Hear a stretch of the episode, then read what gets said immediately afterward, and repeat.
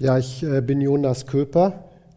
Ich arbeite an dieser Zeitschrift Gegenstandpunkt mit, die diese Veranstaltung durchzieht hier und äh, will was darstellen zu diesem Ukraine-Konflikt, der sich ja mittlerweile zu einer richtigen bürgerkriegsmäßigen Auseinandersetzung in der Ukraine entwickelt hat und weltpolitisch zu den schärferen Konfrontationen der letzten Zeit gehört.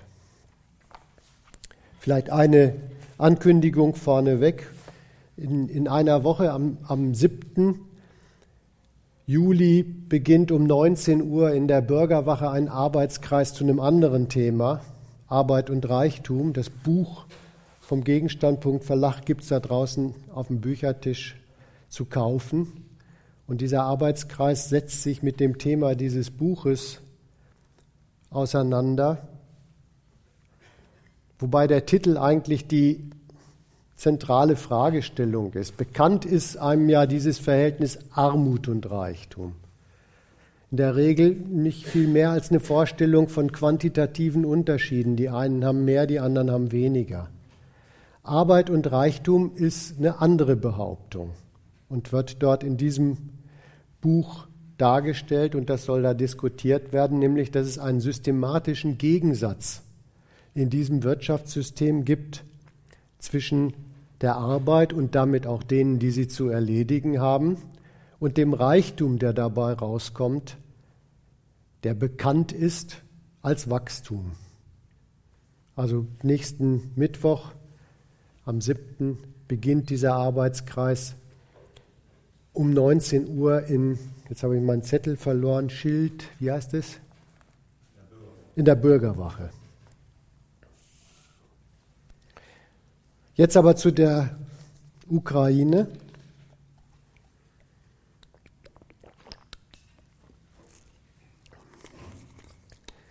Der Titel von der Veranstaltung, mit dem ja auch geworben worden ist, der ist ein bisschen die These, die ich darstellen will. Der heißt ja, die friedliche Eroberung der Ukraine durch die EU findet ihr Ende. Und das ist die Behauptung, dass das das Ende dieser europäischen Politik ist, dass das auch das dieser europäischen Politik sachgerecht widerfahrende Ende ist. Und dass sich, das war dann die zweite Zeile in diesem Titel, die Sache dahin entwickelt hat, dass der Westen sich jetzt ausdrücklich auf den Standpunkt stellt, Russland die Feindschaft zu erklären. Dazu will ich ein bisschen was erläutern. Und die Erläuterung richtet sich von vornherein gegen die Sorte Meinungsbildung, die in den deutschen Leitmedien zu diesem Thema üblich ist.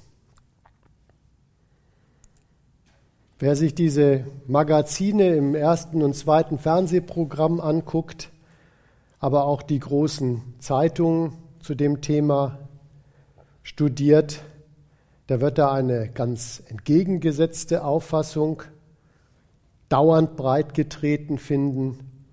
Und das ist die Aussage an den Vorgängen in der Ukraine, ist einer schuld, es gibt einen Schuldigen und das ist Putin. Das hat was richtig Penetrantes, dieses Putin ist schuld. Diese Moral, und das ist eine moralische Fassung, da hat sich einer vergangen, ist die Sichtweise. Diese Moral, Putin ist schuld, das hängen diese Leitmedien eigentlich vor und hinten dran an jede Geschichte, die sie in Sachen Ukraine dann durch die Medien durchhäckseln. Übrigens, unvoreingenommen könnte einem sofort was ganz Eigentümliches daran auffallen. Die sagen, Putin ist schuld und dann kommen Meldungen, die zeigen gerade, wie die Kiewer Regierung, die dann gleich unsere dort heißt, wie die mit Militär diesen Osten der Ukraine überrollen. Zumindest zu überrollen versuchen. Sehr eigentümlich. Das Subjekt sind ja die anderen, die da gerade militärisch tätig werden.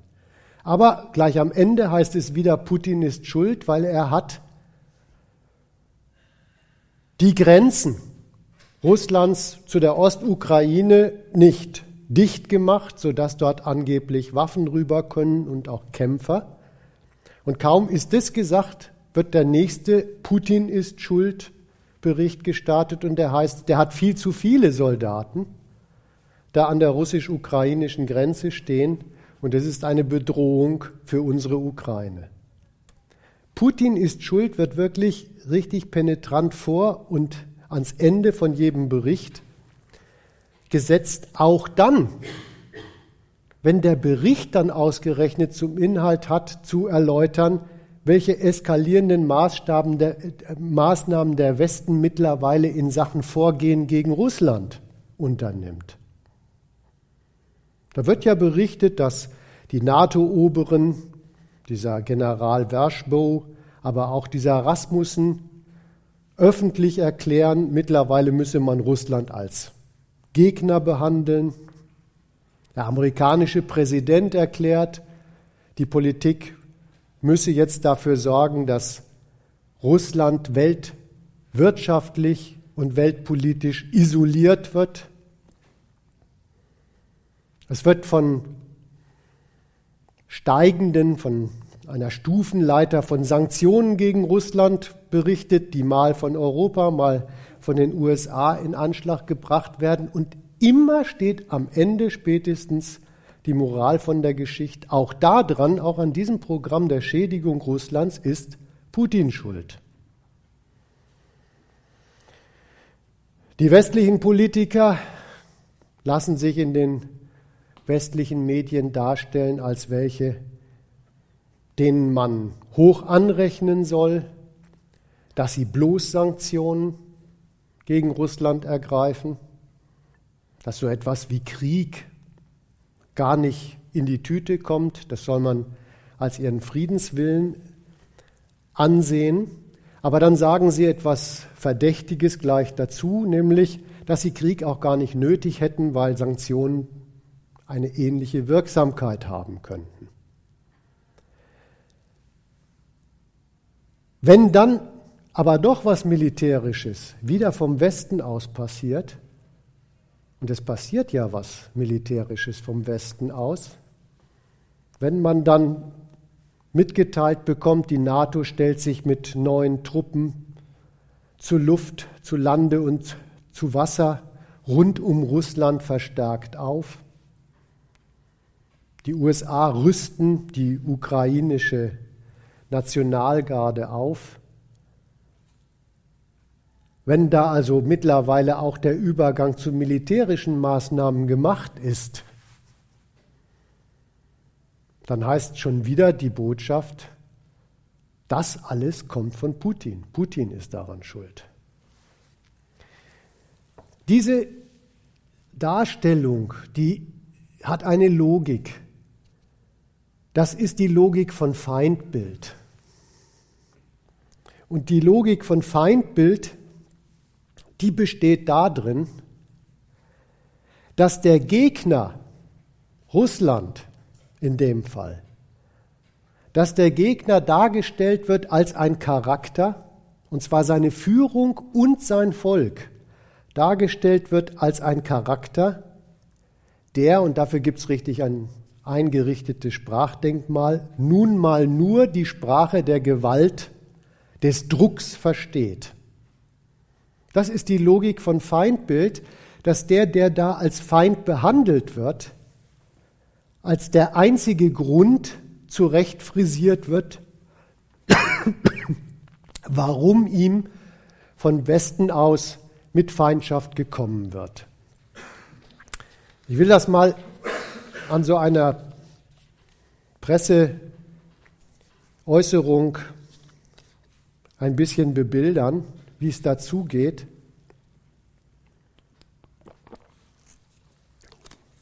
Da habe ich jetzt nicht ein besonders konservatives und militaristisches Blatt wie die FAZ genommen, sondern da habe ich zur Taz gegriffen. Das ist äh, immerhin so die Zeitung von diesen Grünen, die sich unter anderem auf die Friedensbewegung zurückführen. Und dort kann man das mal exemplarisch studieren, wie es dazugeht. Da schreibt Klaus Helge Donath in der Taz am 29. April, das ist der Russland ein Russland-Korrespondent der Taz folgendes. Russland huldigt als Staat und Gesellschaft noch immer Gewalt und Macht an erster Stelle. Soft Power kennt die russische Welt nur als fremde Erzählung. Moskau will der Welt wieder diesen Umgang aufzwingen. Damit es nicht so weit kommen muss, sind klare Entscheidungen im Westen angesagt. Alle EU-Staaten sollten gemeinsam beschließen, den Verteidigungshaushalt um mindestens ein Drittel anzuheben, parallel zum Aufstocken konventioneller Streitkräfte und technologischer Innovationen. Der Westen würde nur wiederholen, was US-Präsident Ronald Reagan in den 1980ern vorexerzierte, Todrüsten ohne Tote. Ja, das ist wirklich mal klassisch Feindbildlogik. Der, den man totrüsten will, dem sagt man nach, dass der, und zwar, wie gesagt, in Führung und Gesellschaft einem Gewaltkult anhinge, mit dem man nur so umgehen könnte, dass man ihm mit Gewalt kommt. Übrigens, dass da die Gesellschaft mitgenannt wird, nicht nur der Führer dämonisiert wird, sondern das Volk auch ins Visier gebracht wird, das gehört zu einem ordentlichen Feindbild schon dazu, denn im Ernstfall trifft es ja das Volk, was der Westen gegen Russland unternimmt. Da will vorgebaut sein und das als moralisch hochwertig dem Publikum im Westen klargemacht sein. Was so eine Feindbildpropaganda zustande bringt, was sie jedenfalls festklopfen will, das ist, dass es nicht eine Sekunde lang eine offene Frage sein soll,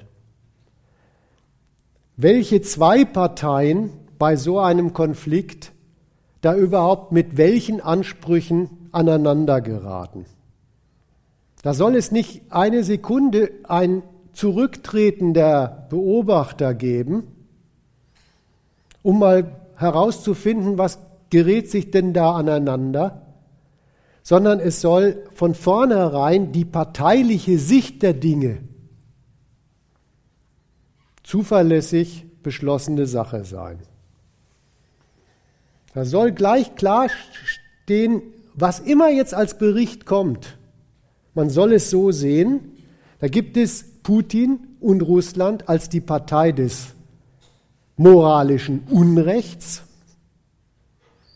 der gegenüber alles, was der Westen unternimmt, nicht irgendwelche ökonomischen, politischen und militärischen Maßnahmen sind, sondern die Vollstreckung des Berechtigten, des Rechts im moralischen Sinn. Diese Sorte Parteinahme soll schon die Wahrnehmung des ganzen Konflikts lenken. Insofern verstoße ich gegen diese Sichtweise der Dinge, wenn ich jetzt im nächsten Punkt die Frage mal aufwerfen möchte, welche Ansprüche Russlands und des Westens kollidieren denn da in der Ukraine? Da fange ich durchaus mal mit Russland an. Was hat denn Russland getan, was der Westen jetzt mit dieser erklärten Feindschaft beantwortet und bekämpft?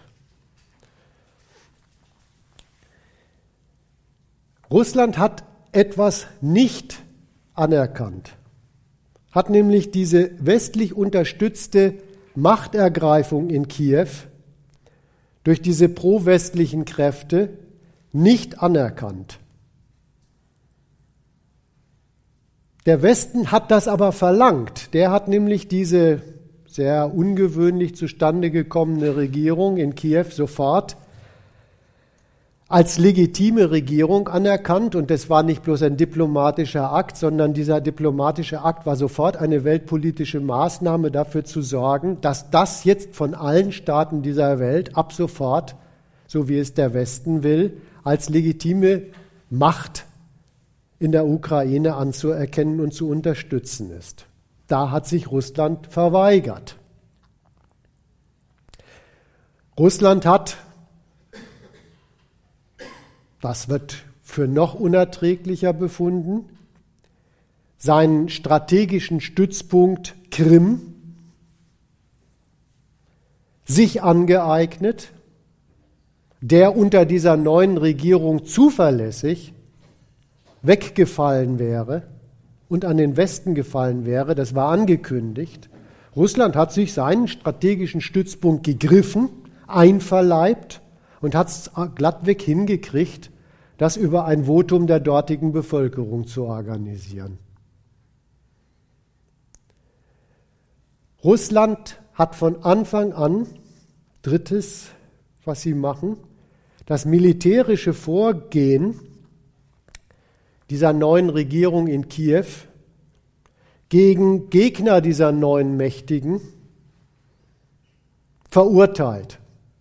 Hat gesagt, das geht nicht, dass man da militärisch gegen die vorgeht und hat, das haben sie mittlerweile zum Teil zurückgenommen, die Moskauer Politiker, hat an seinen Landesgrenzen, übrigens auf seinem Staatsgebiet, glattweg an der Grenze zu diesem entstehenden Bürgerkrieg Truppen massiert, Truppen konzentriert.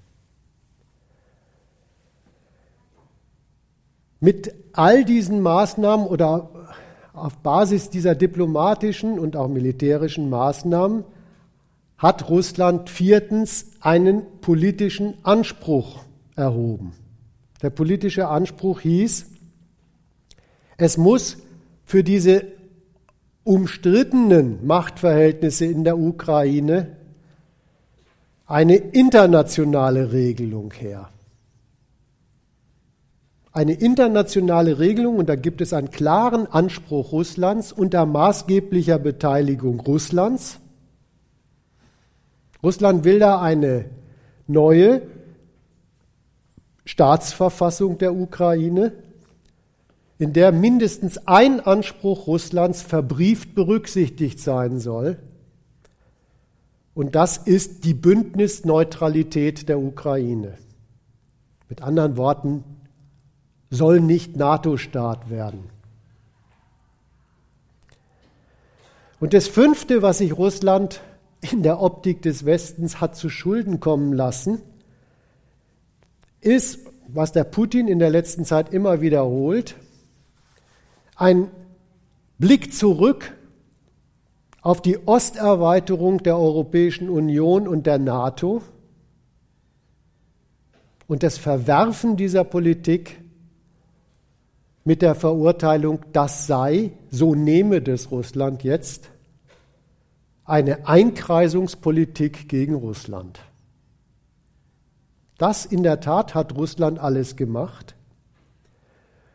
Und wenn man da mal einen Strich drunter zieht und versucht, sich einen Begriff drauf zu machen, was haben sie denn da gemacht?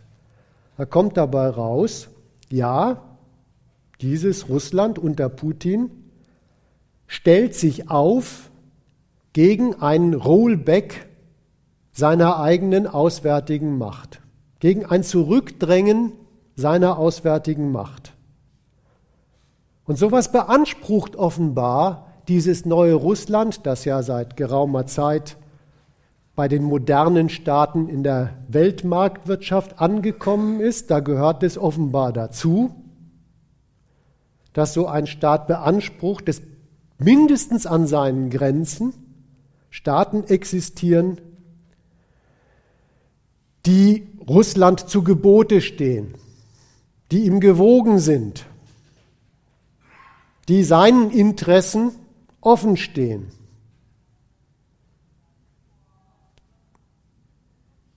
Das hat Russland dort in der Ukraine bestritten gesehen, zu Recht, weil die wollen wirklich weg von allen Verhältnissen zu Russland und hat jetzt seinen Einfluss und drohend auch seine Macht dagegen aufgestellt.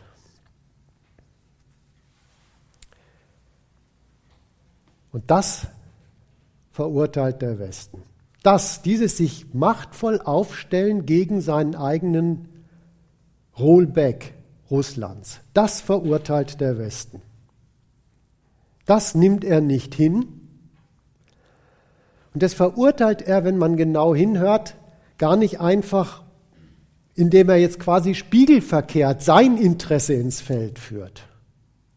Auf der gleichen Ebene argumentiert wie Russland, auf der gleichen Ebene vorgeht wie Russland. Der Westen steht gar nicht auf und sagt, nein, nein, wir wollen Einfluss auf die Ukraine,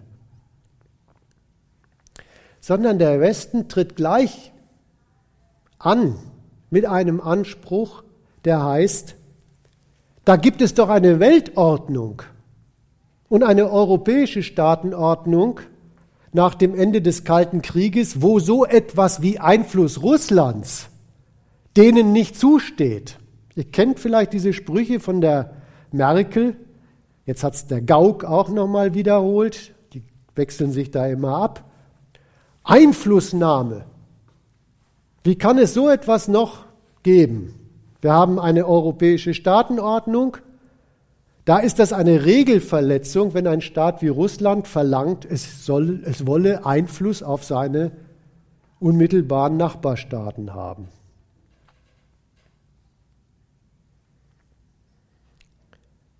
Das ist wirklich bemerkenswert, dieses darauf bestehen, das sei doch schon so etwas wie eine feststehende Ordnung. Die verbietet, dass Russland so etwas macht.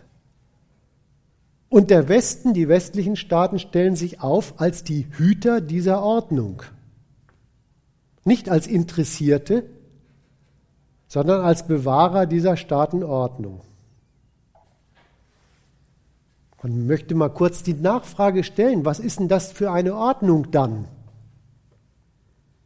Ganz offensichtlich ist das eine Ordnung, die eine westliche Machtergreifung wie die in Kiew und diese Machtausweitung der Europäischen Union und der NATO einschließt, wo das zum Bestand dieser Ordnung gleich dazuzugehören hat, im Gegenzug aber Machtansprüche Russlands ausschließt.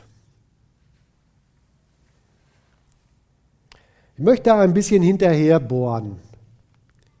Wofür das eigentlich steht dass diese Verurteilung und das Vorgehen Russlands aus Berlin, aus Washington, aus Brüssel gleich in dieser Form des Beanspruchens einer Weltordnung daherkommt. Es ist nämlich gar nicht bloß so etwas wie, da legitimiert die westliche Politik ihr Vorgehen. Was ist denn das eigentlich für eine Logik? Die Logik, die da waltet, heißt, der Anspruch, den die westlichen Staaten an solche Regionen wie die Ukraine erheben, der soll nicht bloß ein Anspruch sein, sondern der soll immer schon gelten.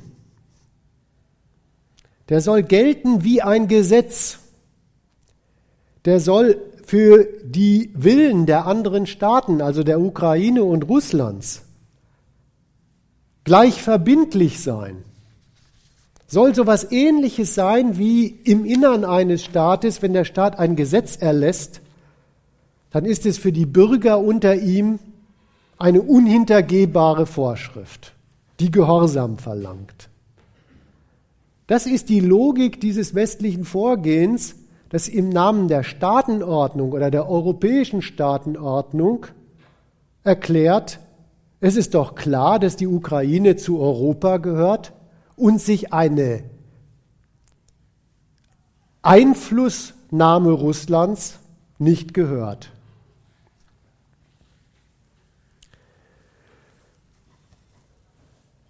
Fragen wir mal auch noch Folgendes. Was ist denn eigentlich der Grund für ein solches westliches Vorgehen?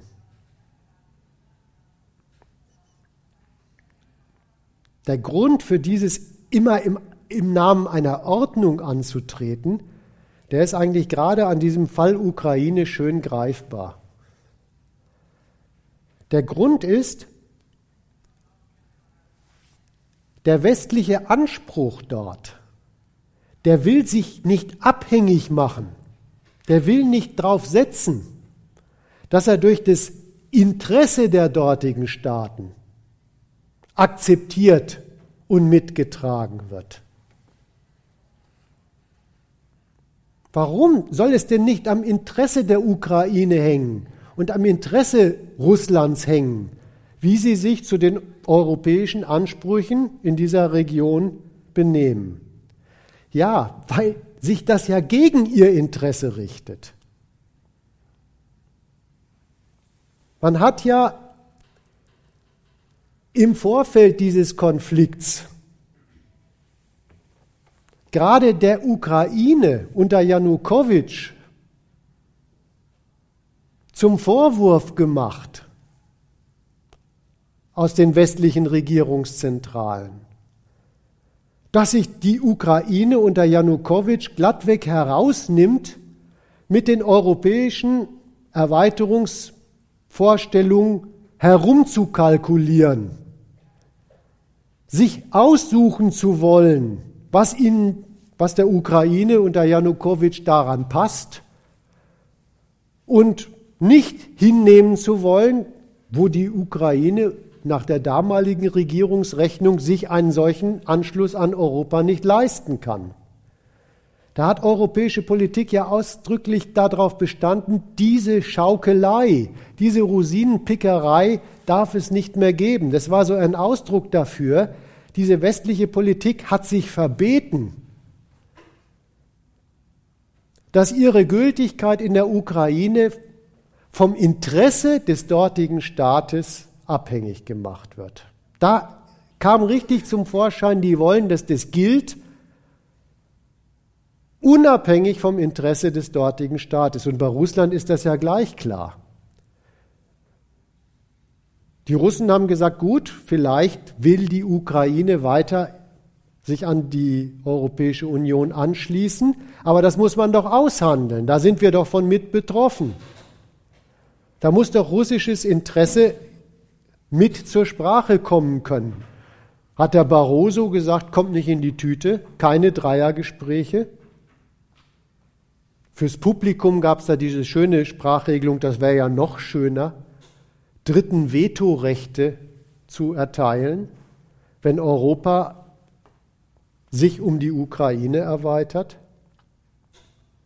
Und eben dieses von der Merkel gebetsmühlenartig wiederholte, das hat sowieso in Europa und in der modernen Staatenordnung nichts mehr zu suchen, dass ein Staat wie Russland Einflussbereiche verteidigen will.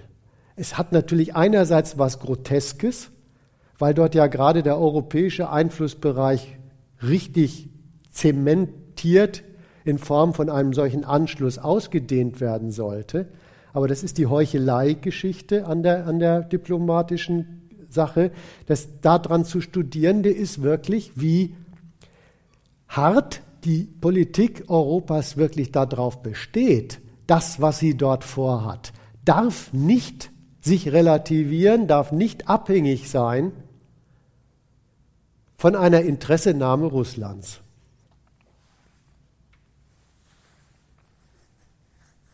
Vielleicht tarocke ich da sogar noch ein bisschen weiter drauf rum. Dieses Politik mit dem Argument Weltordnung zu machen, wenn man mal hinhört, das ist charakteristisch überhaupt für die westliche Weltpolitik, für die westliche Außenpolitik. Wenn die irgendwo rumwütet im Nahen Osten, ihr Militär auffährt, ihr Militär einsetzt, dann unterlassen die das nie zu sagen, das machen sie jetzt nicht für sich, wegen ihres Interesses, sondern da treten sie als die Garanten der Weltordnung an. Da erklären sie sich immer gleich zum Staatsanwalt, Richter und Vollstrecker eines wie ein Gesetzeswesen für die Staatenwelt gelten sollenden Prinzips.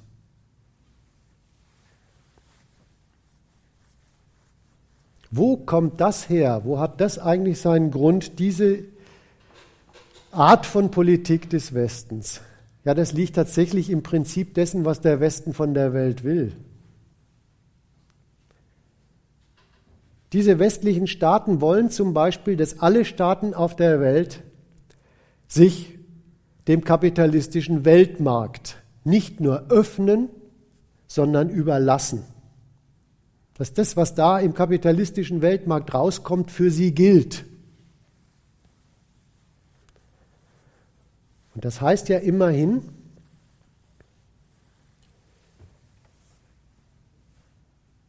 diese Staaten die Souveräne der Welt, die sollen dem Wachstum der Wirtschaften in den westlichen Metropolen immerzu nach Menge und Preis als zusätzliche Quelle dienen. Was da verlangt wird, es ist nicht eine Arbeitsteilung, sondern was da verlangt wird, ist eine entschiedene Konkurrenz, entschieden für die westlichen Kapitalmetropolen denen andere Staaten, und zwar unabhängig von ihrer Berechnung,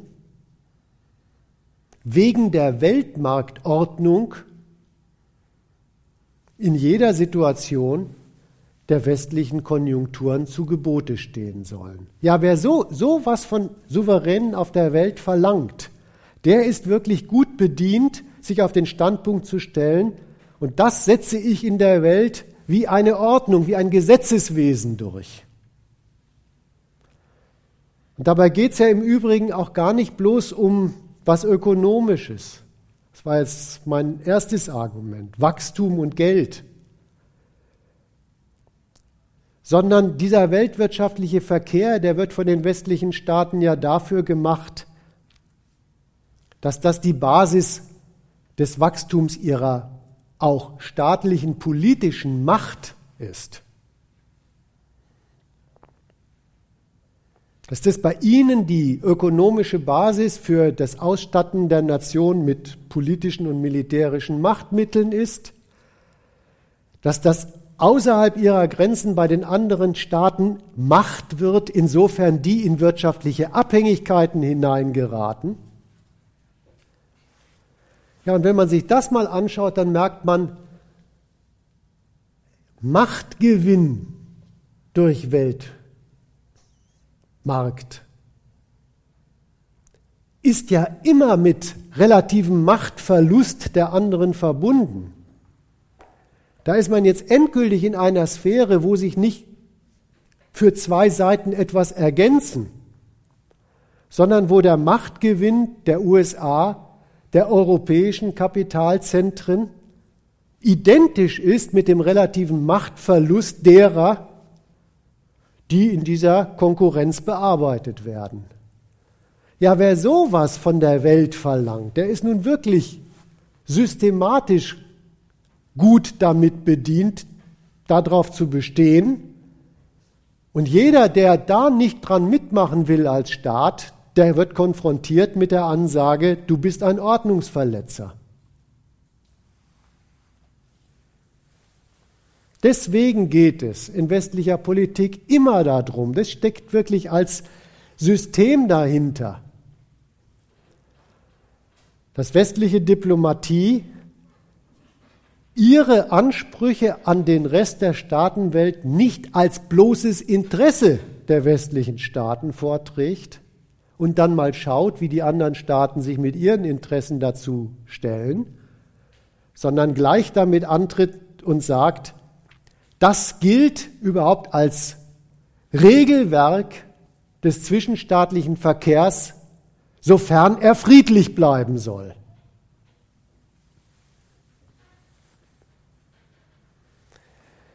Da ist jetzt mein nächster Punkt.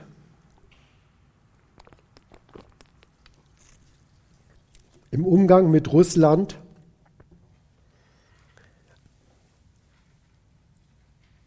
ein bisheriges Vorgehen des Westens an ein Ende gekommen. Da ist nämlich genau das ans Ende gekommen, was europäische und amerikanische Politik unter friedlichem Staatenverkehr in Sachen Ukraine betrieben und verlangt haben. Wenn man diese westlichen Politiker so reden hört, dann geben sie sich enttäuscht. Dann sagen sie, es hätte doch noch so schön weitergehen können wie bisher. Mit unserer Politik in Sachen Osteuropa und Russland. Der Kerry drückt sich zum Beispiel so aus. Unsere europäischen Bündnispartner bemühen sich seit mehr als 20 Jahren mit den Vereinigten Staaten zusammen um die Integration Russlands in die euroatlantische Gemeinschaft. Aber die russischen Maßnahmen in der Ukraine zeigen uns, dass Putins Russland nach anderen Regeln spielt. Da habt ihr es wieder, diesen, diese Ordnungsgeschichte. Die geben sich also enttäuscht, pochen nochmal schwer auf das, was man ihnen zugute halten soll. Wir wollten doch immer alles ganz friedlich.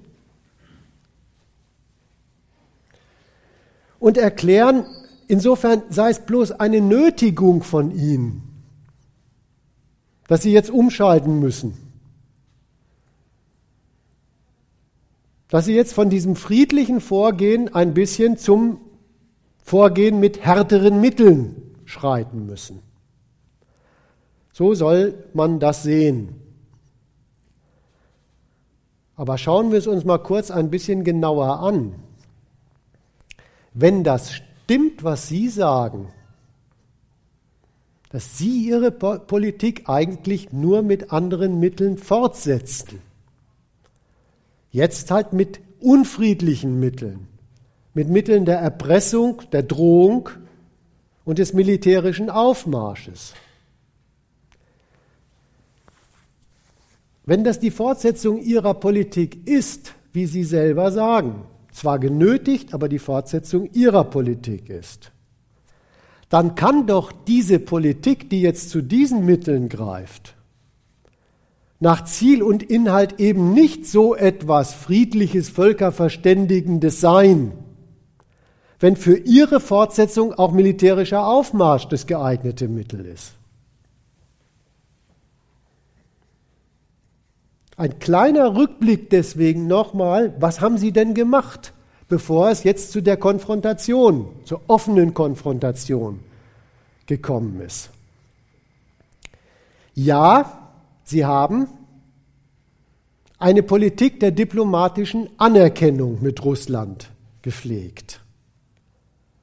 Die haben gesagt, es ist ein von uns respektierter Staat, mit dem wir einen friedlichen, anerkannten Verkehr pflegen, den wir einladen, in Gremien der Weltpolitik.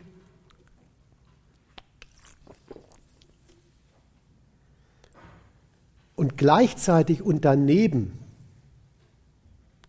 haben sie die russischen Interessen auf allen Ebenen bestritten und untergraben. Beispielsweise auf dem Feld der Wirtschaft. Das Gas von Gazprom hat die EU gerne genommen. Das kam sicher an und war preislich so, dass damit ein kapitalistisches Wachstum in Europa gut zu machen ging. Aber dass sich dadurch dieser Gazprom-Konzern eine Kapitalmacht erwirtschaftet hat, mit der er dann beantragt hat, das, was Kapitalmächte immer beantragen. Mit diesem Kapital sich dann in Europa auch mal als Kapitalanleger breit machen zu dürfen. Das wurde in Europa mit allen politischen Schikanen bekämpft. Schalke dürfen Sie sponsern.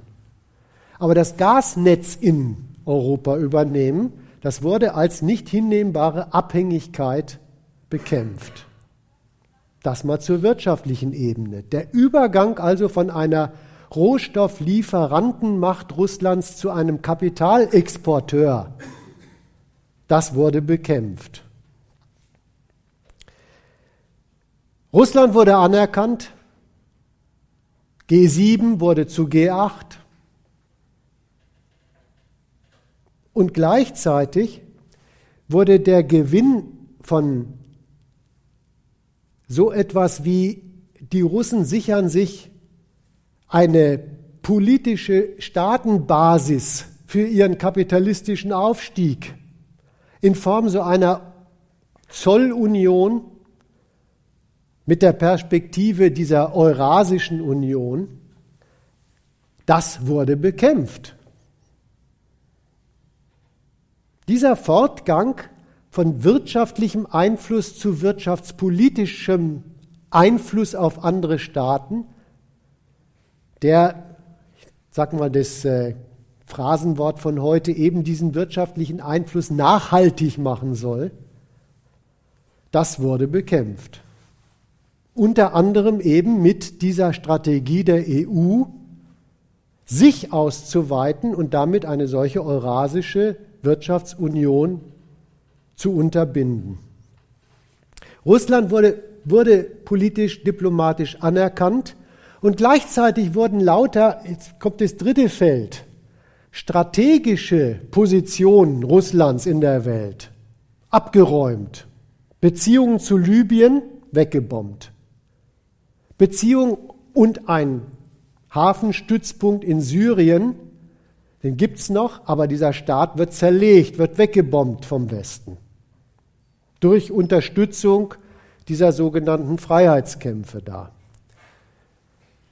Interessantes Nebeneinander, ja, also Anerkennung Russlands und gleich als auch weltpolitischer Staat G7, G8 und gleichzeitig wird dort, wo es russischen Einfluss strategischer Art gibt, das auch bekämpft.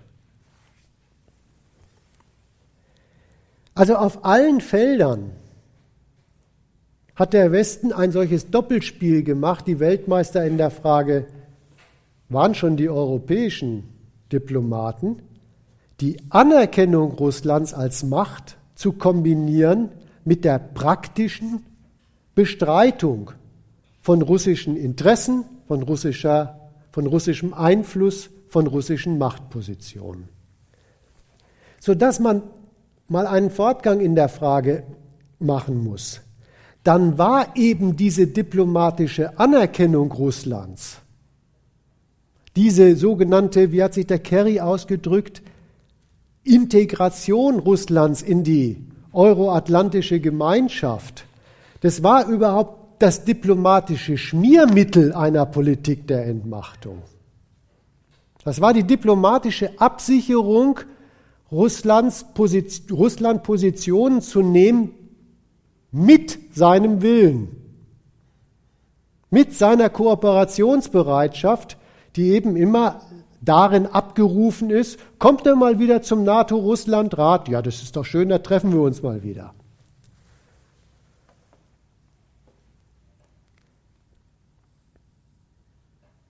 Der Sache nach war also dieses Doppelspiel gar nicht einfach ein Nebeneinander,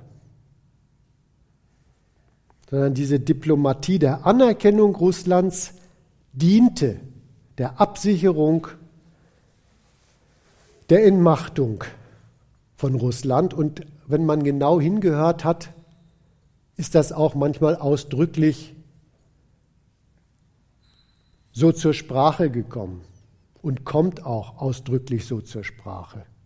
Wenn ihr Russen ein anerkanntes Mitglied der Völkerfamilie sein wollt, immerhin habt ihr doch einen Sitz im Sicherheitsrat der UNO, dann stimmt doch zu beim Umsturz in Libyen. Dann helft doch bei der Entmachtung von Assad in Syrien. Dann beweist eure diplomatische Berechtigkeit doch jetzt, indem ihr diesen Vögeln da im Donnesbecken auf die Finger klopft und von ihnen verlangt, sie sollen diese Kapitulationserklärung von dem neuen ukrainischen Präsidenten Poroschenko unterschreiben. Da wird richtig das Mitmachen an der eigenen Entmachtung von den Russen verlangt. Was sie von denen wollen, hat der Obama mal so vorweg skizziert. Er hat davon gesprochen, nur Russland ist halt eine Regionalmacht. Dahin wollen sie es bringen. Es ist bei diesem Fall Ukraine, bei dieser Doppelstrategie, Anerkennung zwecks Entmachtung, aber zu zwei Übergängen gekommen. Ein Fortgang, da ist was nicht mehr haltbar geworden. Denn das erste war der Fall Ukraine. Da hat eben der Westen darauf bestanden, die Ukraine hat sich jetzt ein für alle Mal festzulegen auf die Angliederung an die Europäische Union. Da gibt es keine Alternative dazu. Und wenn diese Janukowitsch-Regierung eine Alternative sucht, dann wird sie gestürzt, auch wenn das die Konsequenz hat, dass es zu bürgerkriegsartigen Verhältnissen in dem Land kommt. Und das war ja immerhin, deswegen ist dieser Fall Ukraine auch so prominent, die Machtergreifung und das Neuschaffen eines Weststaats in einem Staat, der politisch, ökonomisch und strategisch für Russland existenziell wichtig ist.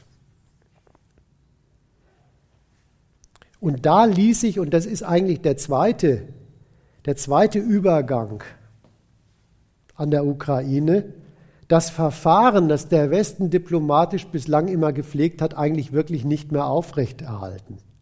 Das diplomatische Verfahren hieß immer, sowas machen und Russland gegenüber diplomatisch versichern, ihr seid weiterhin eine anerkannte Macht. Der Fall, der geht euch eigentlich gar nichts an. Das ist so eine Affäre zwischen uns westlichen Staaten und so einem Drittstaat, mit dem habt ihr eigentlich gar nichts zu tun. Nehmt's mal so, trennt's mal ab von unserem Verhältnis, das ist blendend. Aber dass euer Stützpunkt in Syrien in Schutt und Asche untergeht, das kann schon mal passieren im Verhältnissen zu Drittweltstaaten. Da ist nämlich klar geworden, das war dann auch auf dem Tisch, so ein Ukraine-Umsturz, der bezweckt ausdrücklich nicht nur die Angliederung der Ukraine, sondern den Ausschluss Russlands als alternative Einflussmacht. Der ist direkt, und so ist es auch gemeint, das Wegnehmen einer Machtquelle Russlands.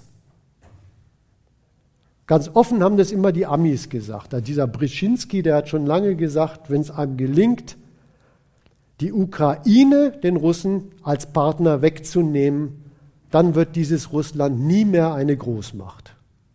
Der hat es ausdrücklich immer so gesagt. Übrigens zeigt dieses Vorgehen an der Ukraine und das Umspringen mit Russland dabei,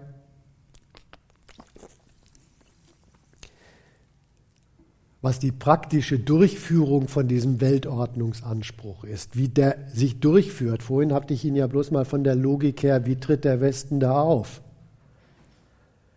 Durchführen tut man einen solchen Staatenordnungsanspruch des Westens, indem man ihn durchkämpft. Und koste es in einem solchen Landstrich einen Bürgerkrieg.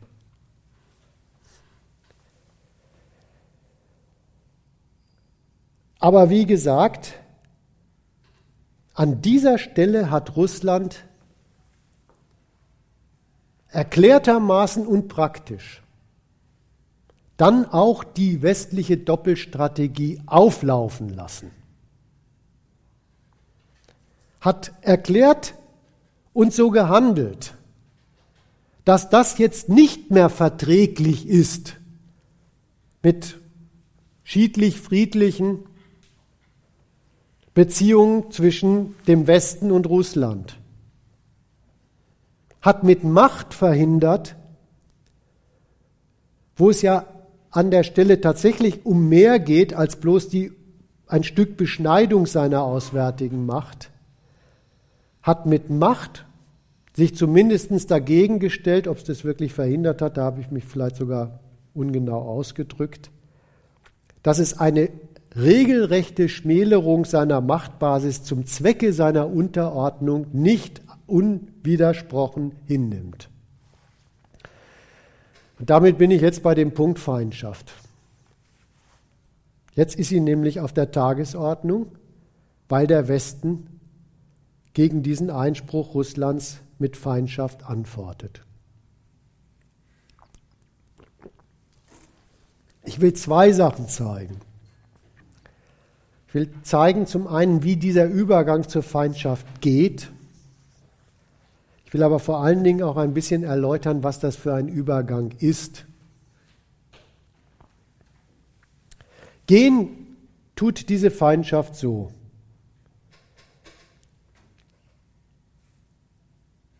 Die USA und die westlichen Staaten beginnen einfach damit, Russland aus den Institutionen der Weltpolitik auszuschließen. Die machen ernst mit dieser Ankündigung, dann isolieren wir euch. Das ist eine diplomatische Ansage dieser neuen Lage zu Russland, ein Stück Streichen dieser diplomatischen Anerkennung einer Rolle Russlands in der Staatenwelt und damit gleichzeitig nicht bloß eine Ankündigung, sondern auch ein erster Schritt, das zu vollziehen. Die Kehrseite zum Vollzug geht so. Aus G8 wird wieder G7. Jetzt treffen sich nur noch die kapitalistischen Führungsmächte der Welt und laden sich in Brüssel einen dazu ein, den Poroschenko aus der Ukraine.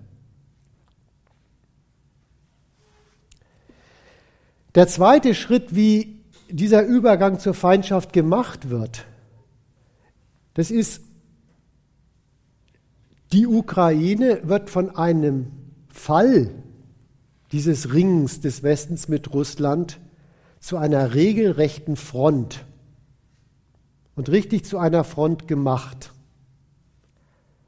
Da wird die Einflussbeseitigung Russlands im wörtlichen Sinne durchgekämpft.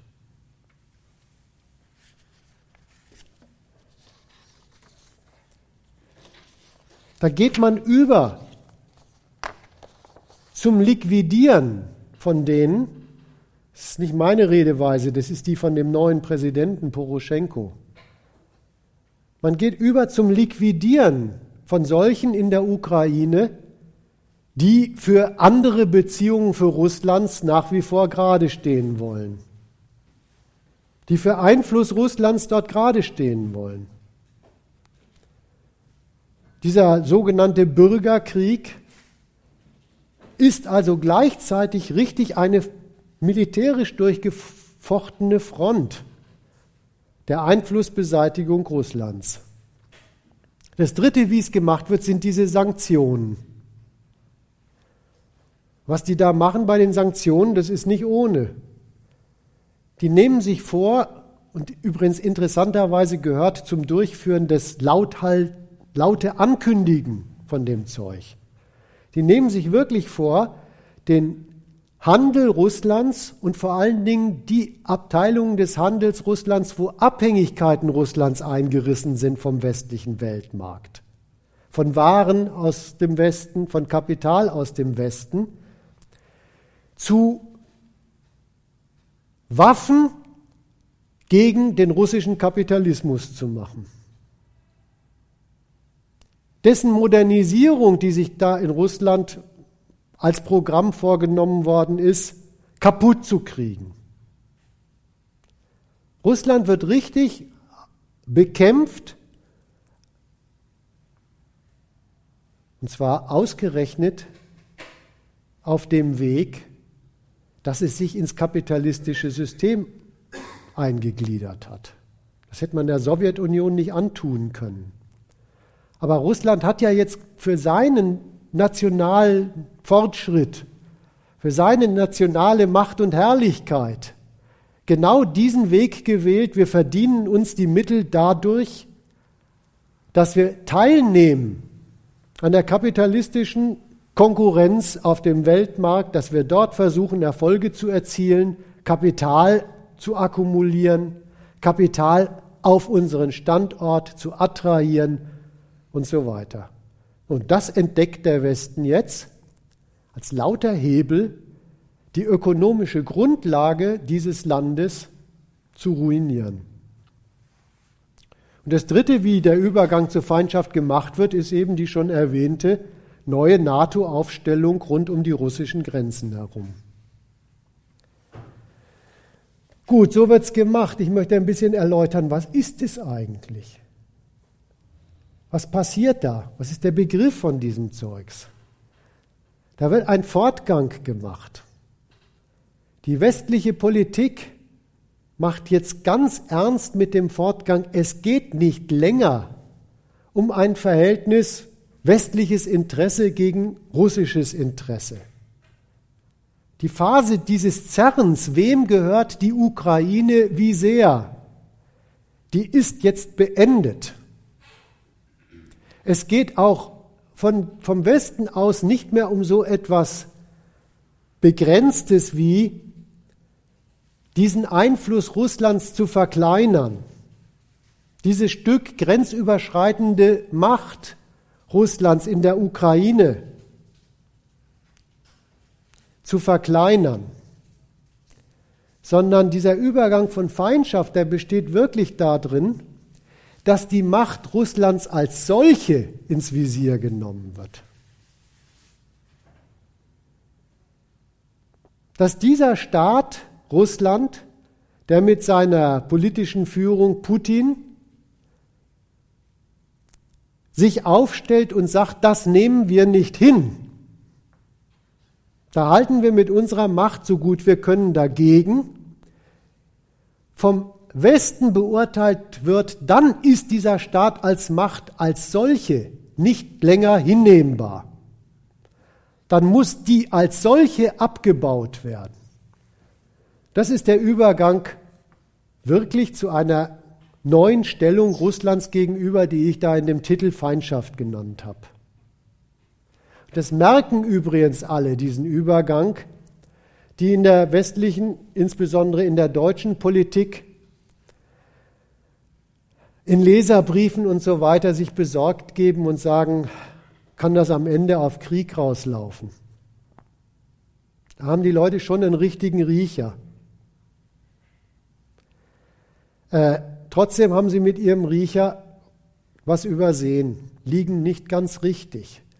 Die starren nämlich aufs militärische Ende einer solchen Affäre. Alles nur bitte nicht Waffen sprechen lassen, ist da der Standpunkt. Und das ist keine kluge Umgangsweise mit dem, was Sie da eigentlich durchaus merken. Denn gerade an diesem Fall Ukraine und Russland in Sachen Ukraine könnte man mal richtig systematisch erkennen, diese Vorstellung vom Gegensatz von Frieden und Krieg stimmt nicht. Die Gründe für diese neue Feindschaft, die sind doch im friedlichen Verkehr Europas und des Westens mit Russland überhaupt angerichtet worden. Ja, wenn die, wenn die Merkel immer sagt, der, es gibt doch eine Friedensordnung in Europa und der, der Putin ist ein Schlimmer, der die verletzt, dann kann man daran mal lernen, was tatsächlich der Inhalt ist von Frieden. so wie er von westlichen Staaten wie eben Deutschland unter Merkel betrieben wird. Die sagt nämlich damit, Frieden ist, dass die anderen, in dem Fall Russland, Frieden geben mit unseren Ansprüchen an sie. Wenn wir die EU erweitern, wenn wir die NATO erweitern, dann ist Frieden, wenn sich dagegen keiner wehrt. Ja, also beides könnte man merken. Diese Vorstellung vom Gegensatz von Krieg und Frieden stimmt nicht, weil die Gründe für den Übergang zur Feindschaft und vielleicht auch zum Krieg werden im friedlichen Verkehr gestiftet. Und der friedliche Verkehr ist gar nichts anderes als das Ansinnen der mächtigen Staaten, dass andere Staaten mit ihrem Vormarsch Frieden halten sollen. Was die Leute richtig merken, aber falsch ansiedeln, ist, ein Übergang ist da gemacht. Der Übergang zur Feindschaft ändert wirklich das Verhältnis zwischen den Staaten. Der Beschluss zur Feindschaft Russland gegenüber macht nämlich wirklich erst einmal in der strategischen Planung alle Verhältnisse und Mittel, die man gegenüber diesem neu angefeindeten Staat hat, zu hebeln zu Waffen gegen seine Macht. Das ist wirklich ein Übergang. Zu Waffen gegen seine Macht, die auch ins Auge gefasst werden, die setzt man dafür ein, die opfert man dafür auch, die verpulvert man. Und da liegt dann wirklich eine Art Umkehrung dessen vor, was sonst der zivile Verkehr westlicher kapitalistischer Staaten mit anderen Staaten ist. Der zivile Zustand ist nämlich der, das Ziel ist ein nationales Wachstum. Für dieses Ziel kapitalistischer Nationen wie Deutschland und Amerika sollen die anderen Staaten zu Gebote stehen. Und damit man sie sicher als Quelle dafür nutzen kann, aber das ist das Ziel, damit man sie sicher als Quelle dafür nutzen kann, zum Beispiel Russlands Gas, hält der Westen so gut er kann mit seiner überlegenen Macht die Macht des Gegenübers, Russland und anderer Staaten, deren Kalkulationen in Schach. Da ist die Machtprojektion, wie das bei denen heißt, das Mittel für das Ausnutzen dieser Länder als zusätzliche Quelle für das nationale Wachstum und die darauf gegründete politische Macht. Und die Umkehrung, die man jetzt an diesem Fall Ukraine studieren kann, heißt, jetzt geht es eben wirklich darum, die Macht des russischen Staates zu beugen dafür zu verkleinern, zu schädigen. Und dafür nimmt man die Wirtschaft richtig als zu verpulvernde Waffe ins, ins Visier. Da legt man wirtschaftliche Quellen dafür auch brach. Darunter stöhnen die deutschen Außenhandelskapitalisten. Da wird die kapitalistische Wirtschaft von den westlichen Staaten zu einem kriegsartigen Dienst herangezogen, nämlich durch das Unterlassen von wirtschaftlichen Aktivitäten die Basis russischer Macht zu schädigen. Auch da wieder kann man was studieren. Dieses, die zivile Wirtschaft kapitalistischer Staaten wird zu einem kriegsartigen Dienst herangezogen. Das findet statt, bevor Krieg ist. Es ist gar nicht so, dass eine, eine kapitalistische Wirtschaft zur Waffe für so einen Staat wird, erst wenn sie dann wirklich Waffenproduktion für den Waffengang ist.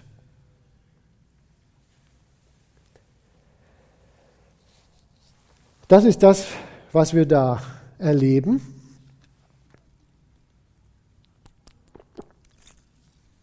Komme ich zum nächsten Punkt, wo ich mich ein bisschen auseinandersetzen will mit den handelnden Parteien im Westen.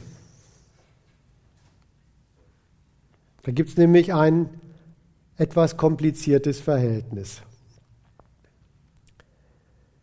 Diese neue Konfrontation gegen Russland setzen die USA in die Tat um. Die haben auch jetzt wieder dem Poroschenko ausdrücklich gesagt, jawohl, Ende der Waffenruhe, Durchmarsch. Also die Aktivisten, die Konfrontation in die Tat umzusetzen mit Russland, sind die USA.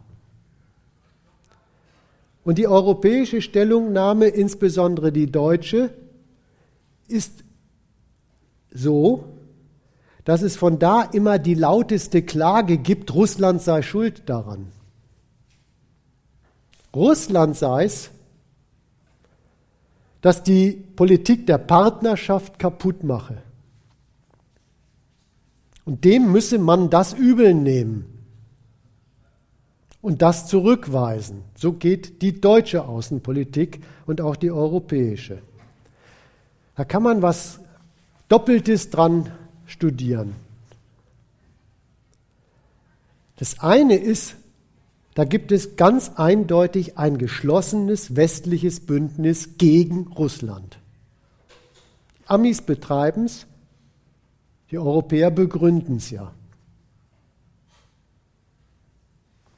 Andererseits hört man was Zweites raus. Und solche, solche notorischen amerikanischen Russenfresser wie der McCain, die hören das sofort raus. Man hört raus, dass Europa und speziell Deutschland diese neue Konfrontation gegen Russland an Bedenklichkeiten knüpft. Das hören die aus der Klage raus aus dem Klagelaut aus Europa. Vielleicht besser als Bedenklichkeiten wäre der Ausdruck an Berechnungen. Der McCain holzt dann sofort los und sagt, ja, die Europäer, die wollen ja bloß, dass sich die europäische Wirtschaft weiter fett frisst, statt mal für die Werte anzutreten. Das möchte ich ein bisschen diskutieren, noch was ist da los?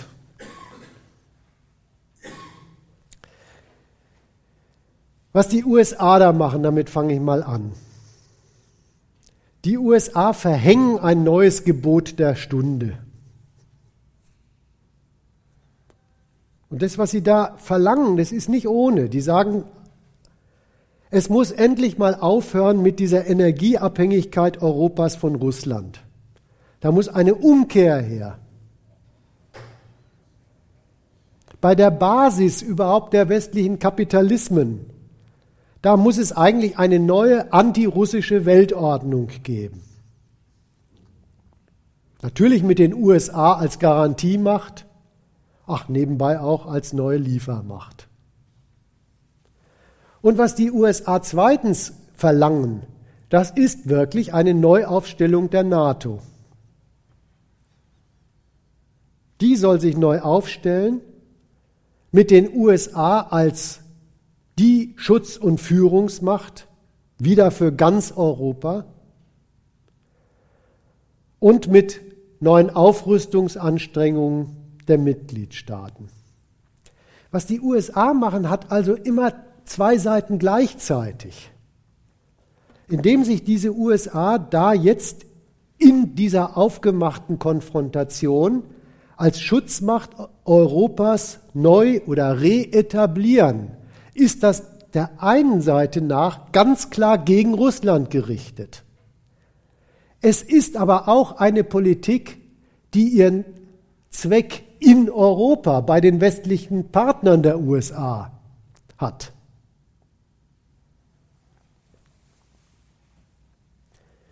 Dieses Wir sind die alleinige Schutzmacht Europas verlangt eben von den europäischen Partnern, dass die sich als Beschützte sofort alle als Alliierte den USA zuzuordnen haben. Und das ist nicht bloß ein Verlangen der USA, das treiben sie wirklich durch die praktische Konfrontationslage als Zwangslage für die europäischen Staaten voran.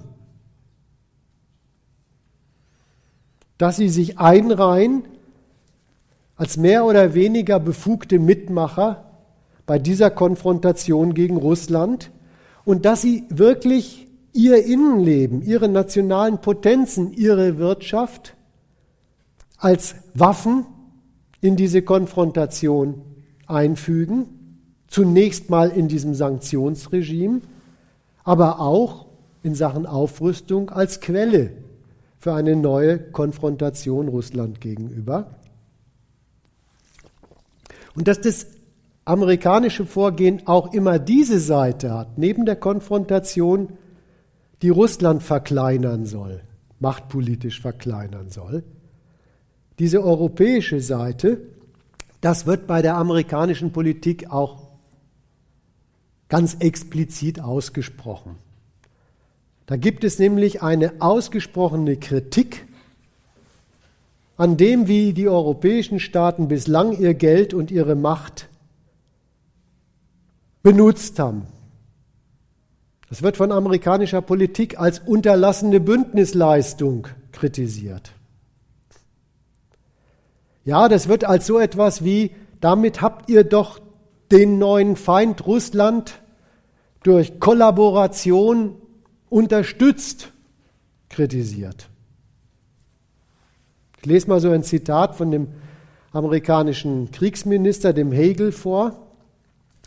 Da kommt das eigentlich ziemlich klar zum Ausdruck. Hegel sagte, die NATO-Mitglieder müssen ihre Verteidigungsausgaben steigern, weil auf lange Sicht Russland den Zweck hat, die Ausdauer und das Engagement der von der USA geführten 28-Nationen-Allianz zu testen. Also so hängt er das gleich hin. In den letzten Jahren war eines der größten Hindernisse für Investitionen in die Allianz, also in die NATO, ein Gefühl, das davon ausging, dass das Ende des Kalten Krieges zu einem Ende der Geschichte führt und ein Ende der Unsicherheit, zumindest in Europa, herbeiführt und Europa von der Aggression durch Nationalstaaten befreit. Russlands Vorgehen in der Ukraine lässt diesen Mythos, also der sagt auch rückblickend war das ein Schwindel, den sich die Europäer antiamerikanisch zu Schulden haben kommen lassen, lässt diesen Mythos platzen und leitet über zu neuen Realitäten. Ja, da sind sie sich dann einig, der Kerry und der Hegel, diese Affäre Ukraine hat ein Weckruf für die NATO zu sein. Also dies ist die Doppelseite der amerikanischen Politik in Sachen Ukraine. Jetzt mal zur deutschen und europäischen Politik. Wofür steht denn dieses Anklagen Russlands?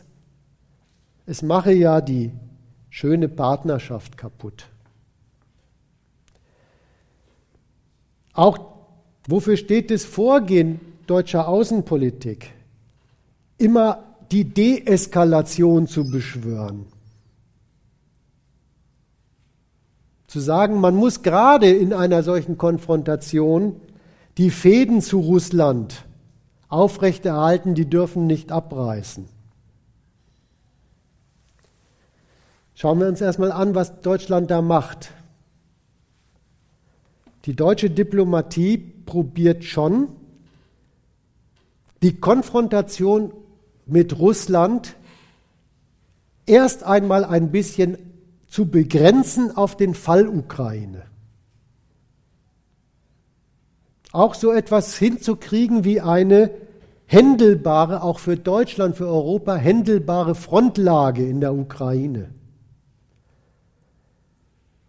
Ausdrücklich hat das Anliegen mal die Merkel beim Obama-Besuch, also bei, als sie den Obama besucht hat, zum Besten gegeben. Da hat sie gesagt, bei ihrem Gespräch in Washington stimmten Merkel und Obama in der Übereinschätzung überein, Härte und Gesprächsbereitschaft bezüglich Russland zugleich seien geeignete Mittel der Ukraine zu helfen. Und jetzt kommt das Interessante. Merkel erinnerte ihre amerikanischen Gesprächspartner heran, dieses Vorgehen habe sich schon in den Zeiten des Kalten Krieges bewährt. Es ist rückblickend das Lob der Entspannungspolitik. Die Stabilität und Integrität der Ukraine und nicht das amerikanisch-russische Verhältnis müssten das Ziel der westlichen Staatengemeinschaft sein, sagte Merkel ihrem Gesprächspartner. Da merkt man den Versuch der deutschen Außenpolitik, die Konfrontation mit Russland auf diesen europäischen Fall Ukraine erst einmal einzugrenzen. Was man auch an der deutschen Außenpolitik studieren kann, ist diese, dieses Bemühen um wirtschaftlich und wirtschaftsstrategisch noch beherrschbare Sanktionen Russland gegenüber. Und um so etwas bei jeder neuen Konfrontationslage mit Russland zu sowas zu kommen wie operationalisierte Forderungen an Russland. Was soll Russland jetzt machen? So, das merkt man alles, dass deutsche Politik das probiert. Die Frage ist, was ist das? Ist es eine friedlichere deutsche, europäische Politik als die amerikanische oder was ist das? Nein, an all diesen drei Beispielen merkt man, es geht um was anderes. Es geht gar nicht um friedlicher oder konfrontativer. Deutschland kämpft um die Wahrung seiner nationalen Führungsmacht in dieser Affäre. Kämpft darum, dass, das, dass die Konfrontation mit Russland noch unter seiner Kontrolle bleibt. Um Deutungshoheit, was, denn, was, was der nächste Schritt der Konfrontation ist und was er nicht sein soll. Und das ist ja auch kein Wunder, das ist ja immerhin eine Konfrontation mit Russland, die Deutschland als Europa an vorderster Front angerichtet hat. Und da will Deutschland, und dafür steht diese deutsche Diplomatie, als Führungsmacht Europas die Kontrolle über das Geschehen behalten. Und dafür hat Deutschland gute Gründe, gute imperialistische, kapitalistische Gründe.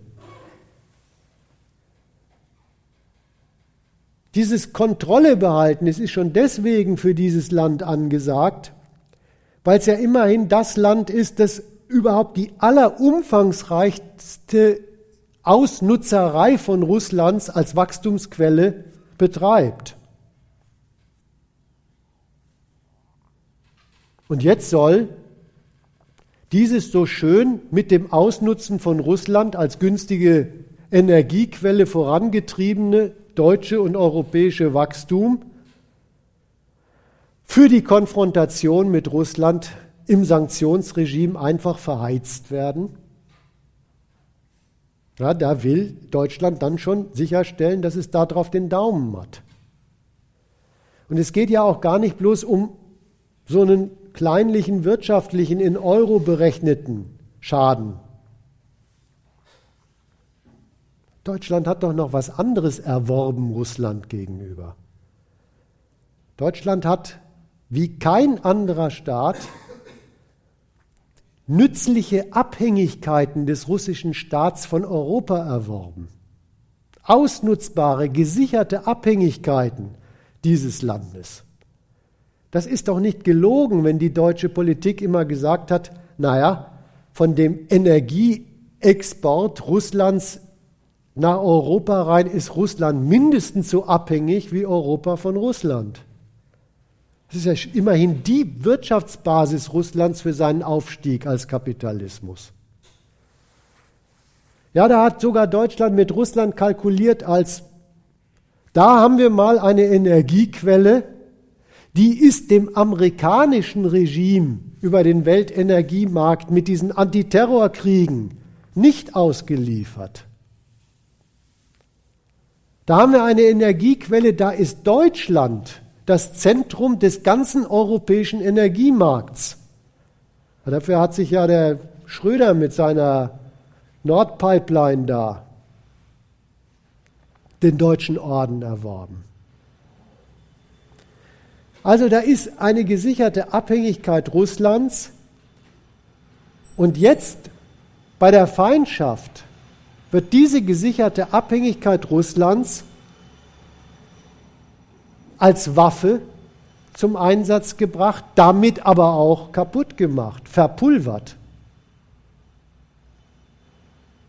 Wenn das alles nur noch zur Erpressung Russlands zu seinem Rückzug dienen soll.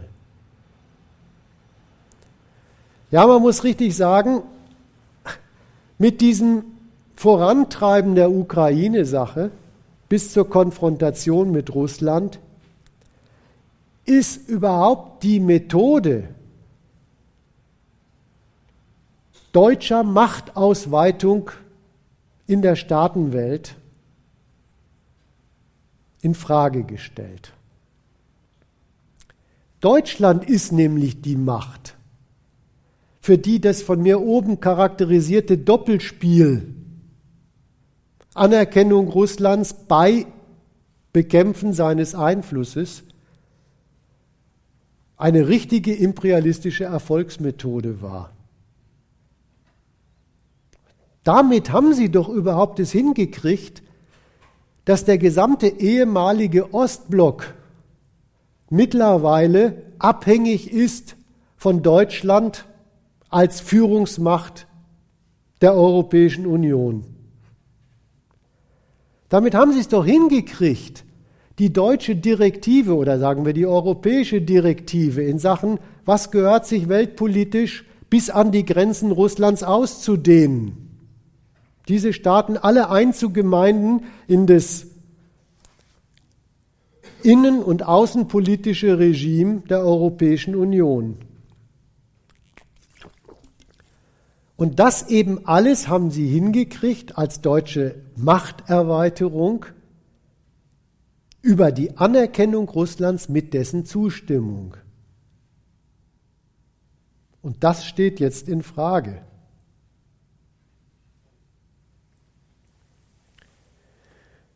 Der deutsche Erfolgsweg war nämlich dieser Kunstgriff.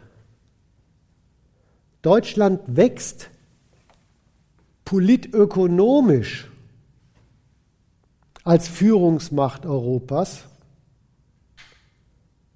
und die machtpolitische Absicherung davon liegt gar nicht bei Deutschland, sondern bei der NATO, streng genommen also bei den USA. Von denen hat sich Deutschland aber für seine Doppelstrategie Russland gegenüber bei Bedarf immer gekonnt distanziert. Das geht so nicht weiter.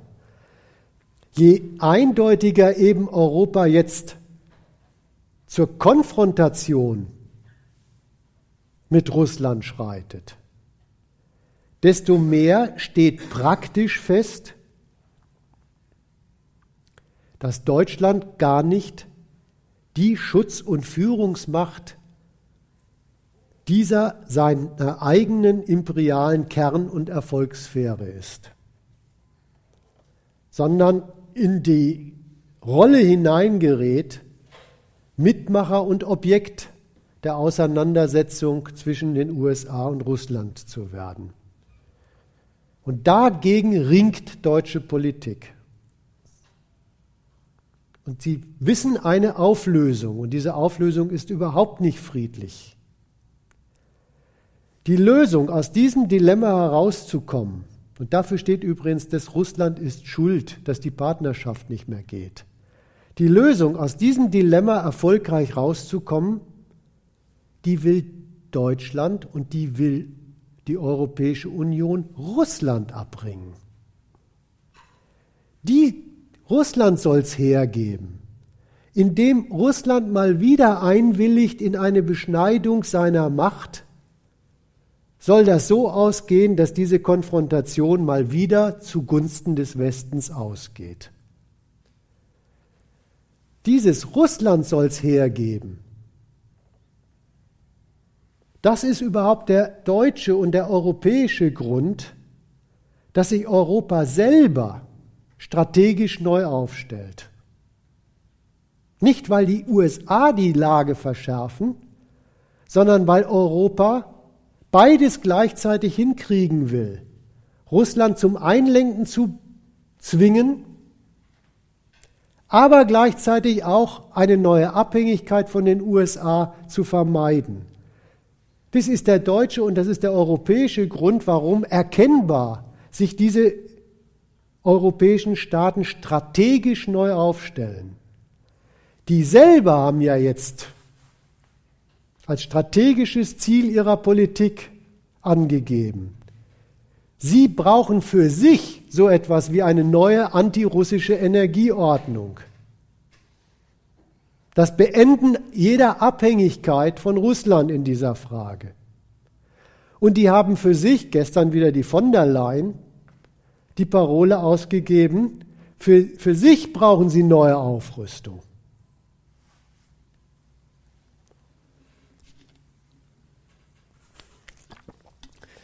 Komme ich zum Schluss.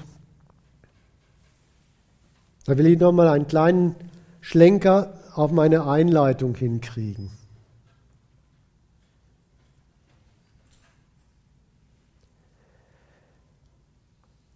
Die europäischen Macher, die deutschen Außenpolitiker,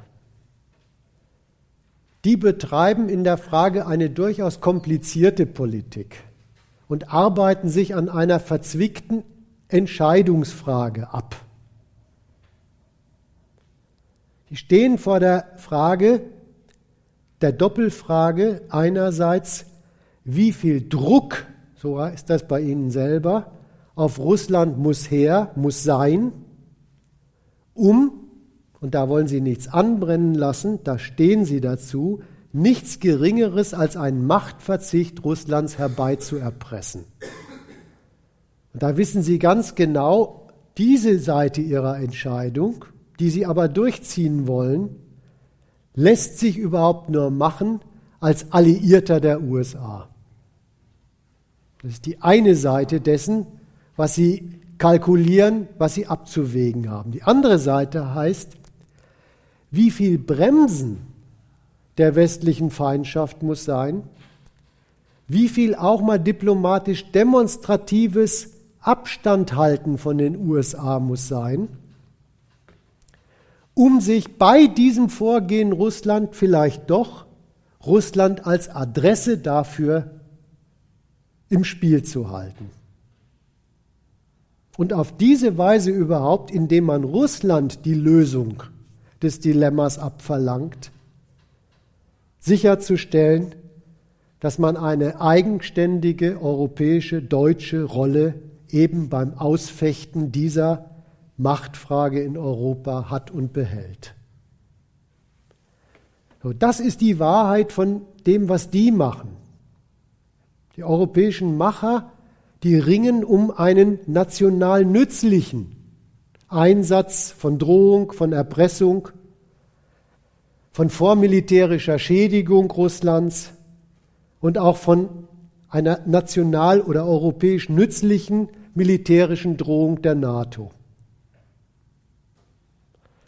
Das ist im Übrigen auch die Ecke, wo aus der politischen Macherecke die Einwände herkommen gegen den europäischen oder den amerikanischen Kurs. Das ist gemeint, wenn diese alten antikommunistischen Schlachtrösser wie der Ex-Kanzler Schmidt und der Egon Bahr den Zeigefinger in Talkshows erheben und sagen, Sanktionen bringt's doch nicht. Man muss hinhören, was die sagen. Es ist ein Wirksamkeitsargument und nicht ein Friedlichkeitsargument. Also darum geht's, National, das national oder europäisch nützliche Maß des Erpressungsregimes Russlands gegenüber herauszufinden und zum Einsatz zu bringen. Aber das hört sich schon kompliziert an, was sie da machen.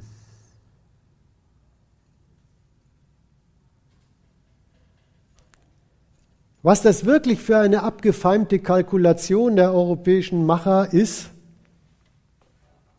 das brauchen die Leute im Volk in Deutschland nicht zu verstehen.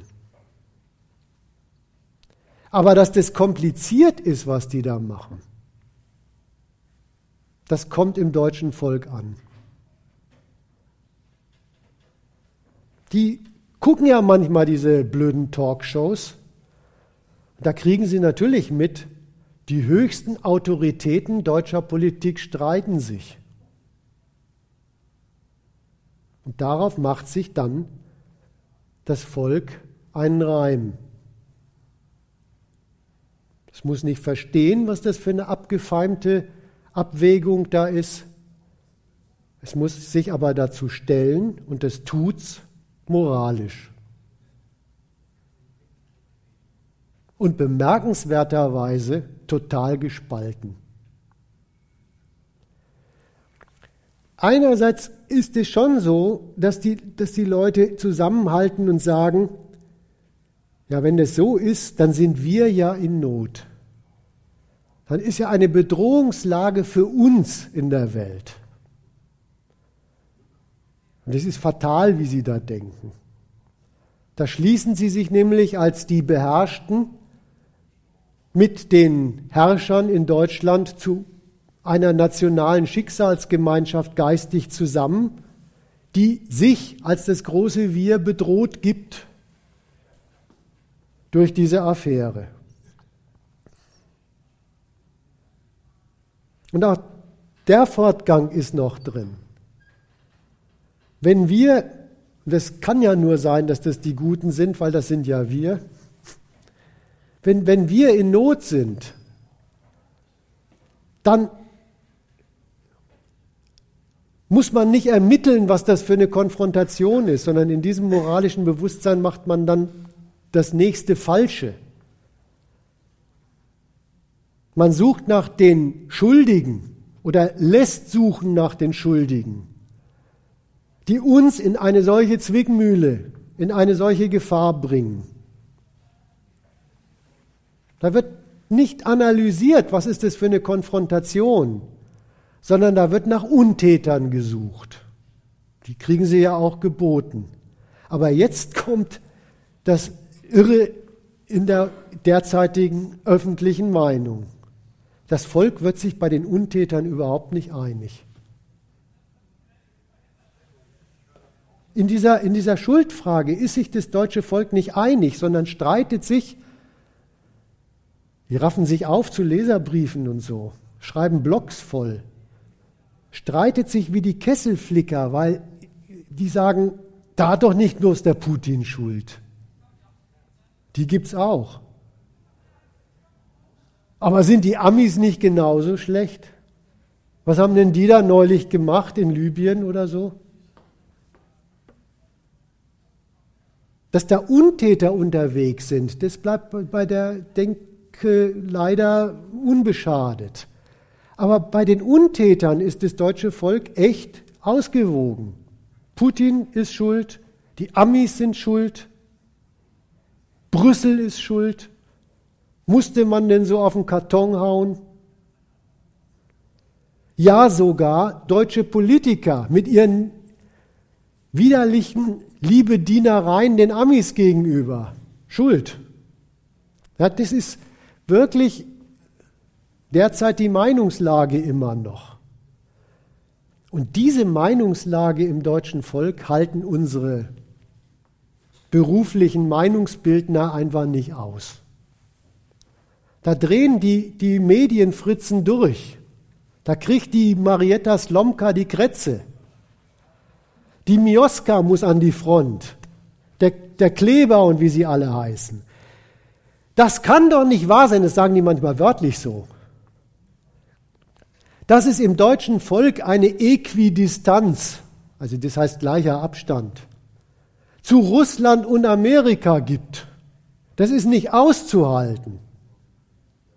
Und da beauftragen sich dann diese freischaffenden Künstler der deutschen Meinungsbildung, dafür Ordnung zu sorgen. Da kommt dieser Fanatismus, mit dem ich angefangen habe, her.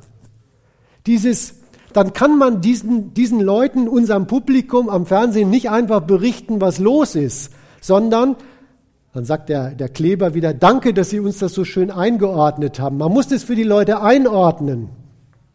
Man muss ihnen sagen, wer die Sau ist für all das, was da jetzt im Bericht kommt. Da kommt dieser Fanatismus mit Putin ist schuld her. Da kommt ein neues Schimpfwort auf. Putin-Versteher. Das ist übrigens ein irrer Übergang, der da gemacht wird. Das ist Publikumsbeschimpfung, ja. Putin-Versteher ist richtig Publikumsbeschimpfung. Die schimpfen über ihre Leserbriefschreiber und Blogger und sagen, Putin ist doch klar, dass das ein unmöglicher Kerl ist.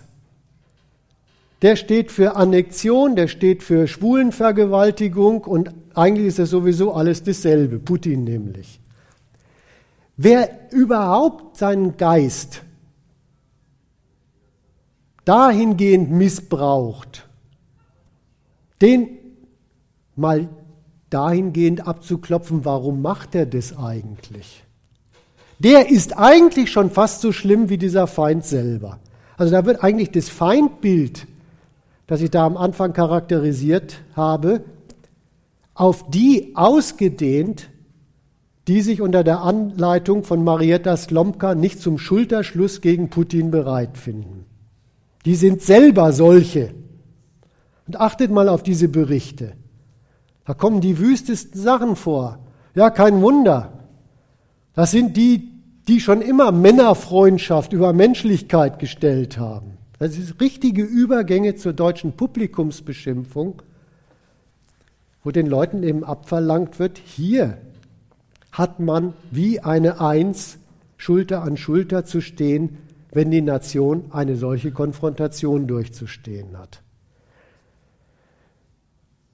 So, damit bin ich erstmal durch, habe am Schluss versucht einzuholen, ähm, womit ich angefangen habe und das sollte zur Diskussion alles stehen.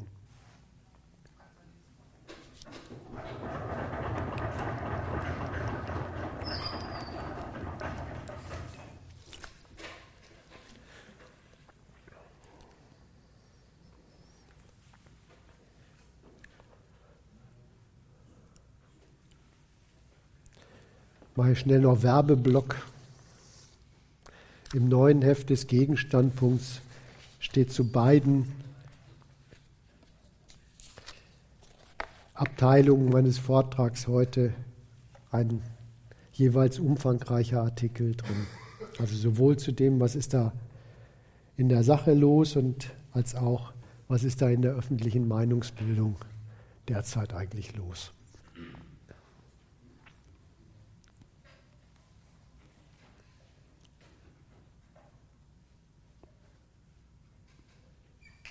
Ja.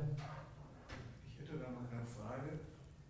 Zusätzlich, normalerweise ist es ja bei solchen äh, Geschichten immer eine Methode, sich der Opposition zu bedienen, um die zu instrumentalisieren. Ist da was in Russland in Sicht? Dass man jetzt eine Opposition ausstatten könnte,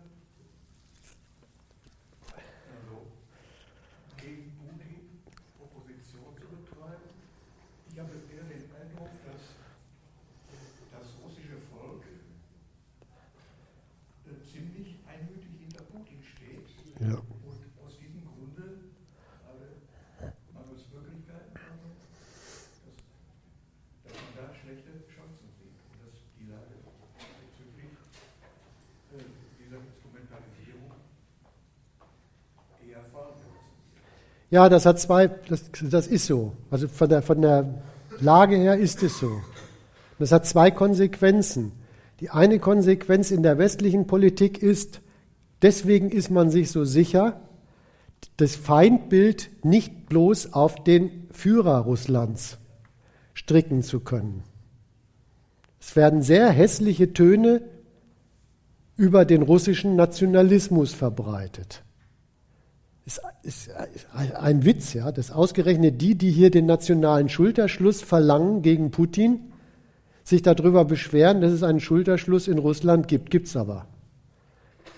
Also die Feindbildpflege geht gleich dazu über, zu sagen, nicht nur der Chef im Kreml, sondern auch das Volk ist eins, dem man so kommen muss, wie wir ihm kommen.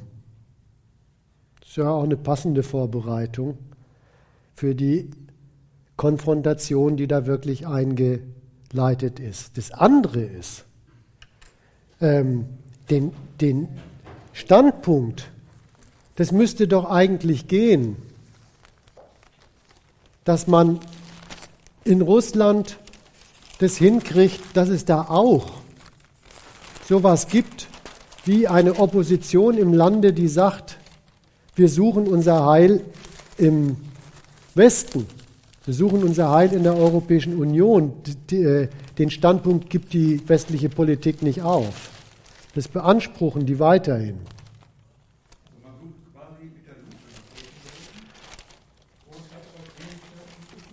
Ja, ich will mal vorlesen, wie dieser Anspruch äh, ähm, formuliert wird. Ne? Die, die CDU-Außenpolitiker haben zum Beispiel so ein Positionspapier gemacht und äh, da drin steht erstmal der Vorwurf, Russland zerstört Vertrauen der EU. Wir müssen denen so kommen, wie wir kommen. Und dann kommt eine interessante Passage, die heißt, das strategische Interesse an einer engen Zusammenarbeit bestehe seitens Deutschland und der Europäer nach wie vor. Allerdings nur mit einem, Zitat, politisch und wirtschaftlich modernen, rechtsstaatlich und demokratisch handelnden Russland. In dem Positionspapier der Außenpolitiker heißt es weiter, der Weg zu einem Neuanfang mit Russland kann nur über die Ukraine führen. Und da merkt man richtig, die fassen ins Auge, sie bräuchten überhaupt ein anderes politisches Innenleben auch in Russland. Das ist der bekundete Wille zum Umsturz der politischen Verhältnisse dort. Also sie machen beides. Auf der einen Seite ziehen sie die Konsequenz, diese verbockten, national denkenden russischen Menschen, die haben es nicht besser verdient, als dass wir ihnen jetzt auch mit Feindschaft kommen. Auf der anderen Seite, wir müssten die eigentlich umdrehen zu vollkommen neuen politischen Verhältnissen.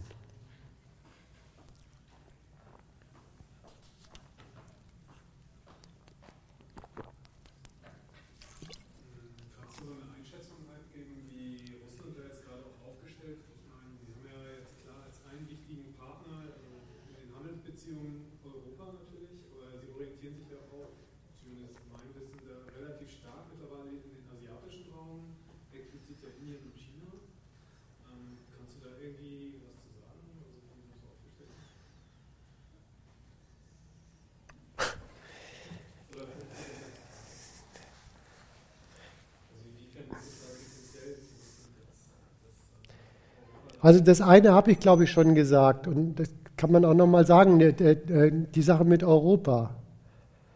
Ähm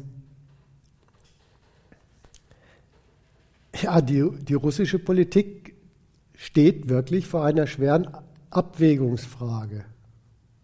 Die haben zwar jetzt gesagt, bis hierhin und nicht weiter, aber das ist für ein Land, das diesen Weg gehen will, politische Macht des Staates und überhaupt so etwas wie ein funktionierendes gesellschaftliches, wirtschaftliches Innenleben Russlands auf Kapitalismus zu gründen. Und das ist ja überhaupt der neue Kurs dieses Landes, wo sie Sowjetunion weggeschmissen haben. Dafür haben sie es ja weggeschmissen. Ist es ein Riesenwiderspruch, jetzt mit einem Mal vor der nicht nur Drohung, sondern schon eingetretenen Lage zu stehen, dass das, was man als Dienst des Weltmarkts und des Weltmarktkapitals an einem russischen Aufstieg sich zugerechnet hatte, mit dieser Feindschaft seinen Dienst versagt, ja sogar sich in einen Schaden umkehrt. Das habe ich vorhin in der, in der Erzählung gar nicht ähm, erwähnt. Äh, das habe ich zwar kurz angedeutet, warum diese Sanktionen von den westlichen Politikern die ganze Zeit angekündigt werden. Das gehört zur Schädigung Russlands dazu. Wenn nämlich amerikanische Präsidenten und deutsche Bundeskanzlerinnen sagen, wir haben einen Plan des Sanktionierens von Russland, dann ist es für diese Freiberufler des globalen Geschäftsverkehrs, für diese mutigen Freiheitskämpfer der Kapitalanlage, sowas wie das Kommando geht bloß nicht nach Russland. Und der Obama hat ja auch schon äh, begeistert geschildert, wie viel Kapitalabfluss Russland innerhalb weniger Monate zu bilanzieren hat. So funktioniert dieser Weltmarkt. Der ist so gesehen mal erkennbar an der Stelle übrigens wirklich erstmal das Mittel der führenden Kapitalmächte. Und das ist eine harte Nuss für kapitalistisches Regieren in Russland. So nach der Seite. Das andere, ja, Russland probiert ja übrigens nicht nur mit wirtschaftlichen Argumenten, sondern auch mit Weltordnungsargumenten Alternativen. Die wenden sich halt jetzt an diese aufstrebende neue kapitalistische Groß, vielleicht Weltmacht China, bieten da auf der einen Seite Wachstumsmittel, die Russland hat, in Gestalt seiner erschlossenen Bodenschätze an, sprechen aber auch China in dem Standpunkt an, schaut mal, wie die Weltordnung des Westens aussieht. Schaut mal, was da passiert. Diese westlichen Staaten, Putin hackt die ganze Zeit im Moment auf, es muss ein Ende dieser, dieser äh, monopolistischen Weltordnung gehen rum. Schaut mal, was da passiert, wenn man eine eigenständige russische Politik macht und sich das nicht wegnehmen lässt, dann schlagen die zu, schließen einen von dem angeblich freien Weltmarkt aus. Und da sprechen die Russen, die russischen Diplomaten wirklich einen Standpunkt Chinas an. Weil das ist denen schon geläufig da in Peking, dass man zwar zu einer kapitalistischen Großmarkt auf dem, äh, Großmacht auf dem Weltmarkt aufgestiegen ist, es aber mit westlichen Staaten zu tun hat, die darauf beharren, die Regeln auf diesem Weltmarkt setzen mit Macht sie.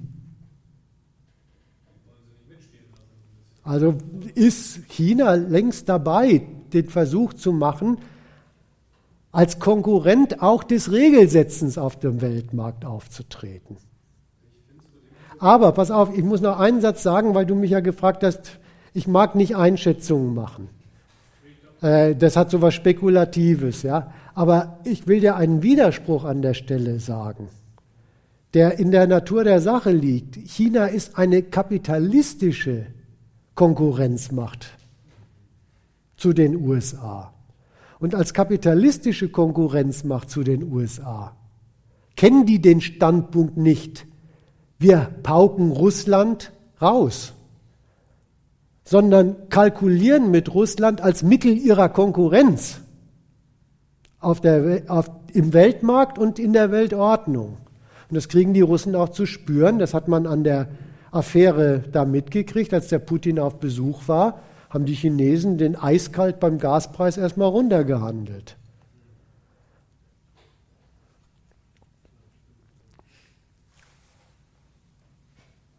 Mhm.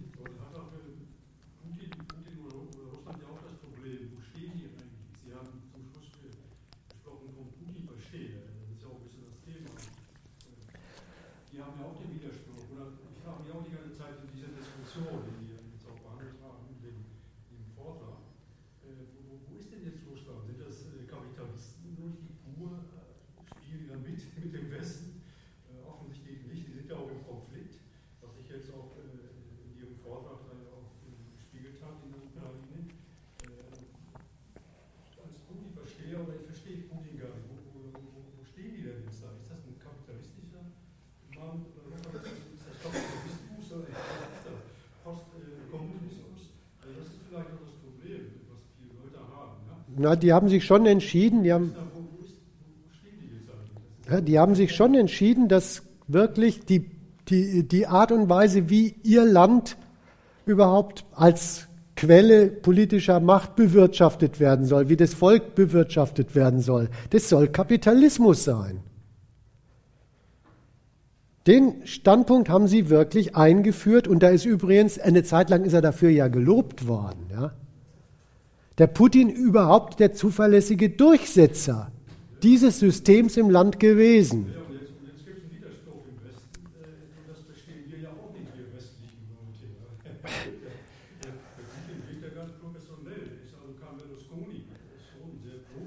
Ja, was ist eigentlich das Professionelle? Was macht, was macht Russland da?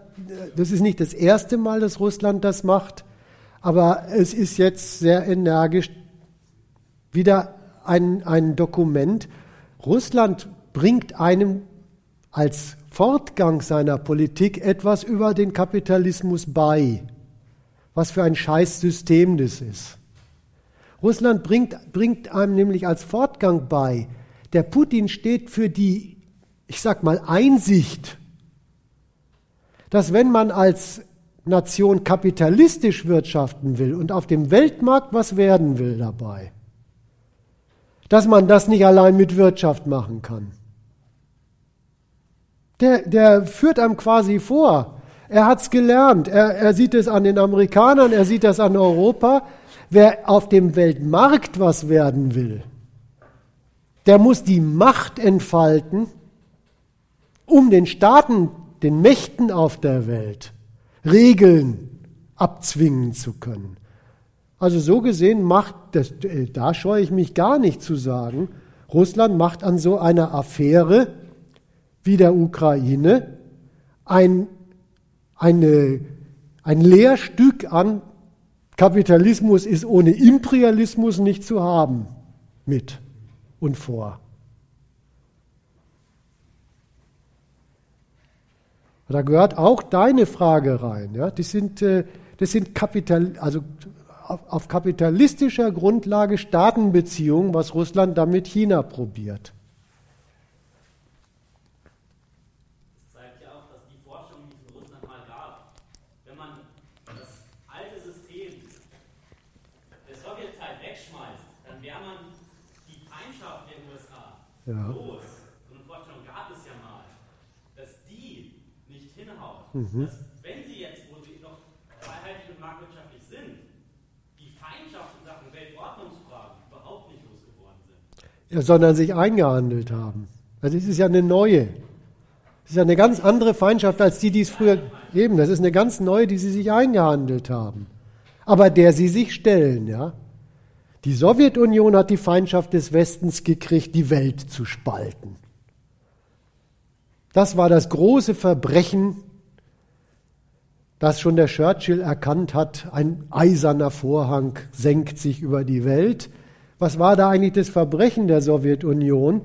Ein Teil der Welt dem, dem westlichen Reglement und dem westlichen Bewirtschaften zu entziehen und zu sagen, wir machen es anders. Also ein anderes System zu machen, war dem Westen eine Systemfeindschaft wert ausgedrückt in dem für jeden in meinem Alter zur Schule gehenden, die machen auf Unfreiheit. Da wusste man als I-Pümmel zwar nicht, was das ist, aber dass das schlecht ist, wenn man auf Unfreiheit macht und man denen alles antun darf, weil die sind ja ein Unrechtsregime, weil die machen ja auf Unfreiheit, das hatten wir irgendwie intus. Äh, die neue Feindschaft ist eine andere. Die neue Feindschaft kommt ja gerade daher, dass sie sich beteiligen am Weltkapitalismus. Jetzt haben sie es gebracht zu die Konkurrenz, die zu diesem Weltsystem des Kapitalismus dazugehört, ist zu einer machtpolitischen Rivalität, ja, wir hätten das früher Theoretiker genannt, herangereift. Bloß, dass da nichts reift wie am Baum, sondern dass es Subjekte, staatliche Subjekte gibt, die diese Konfrontation herbeiführen. Übrigens, auf der Lehre bestehe ich im Frieden.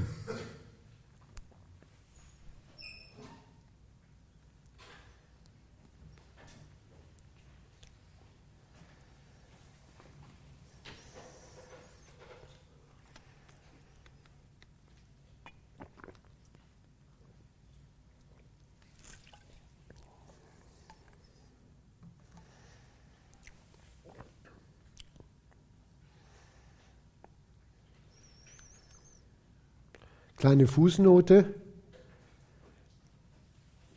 wegen Putin-Versteher.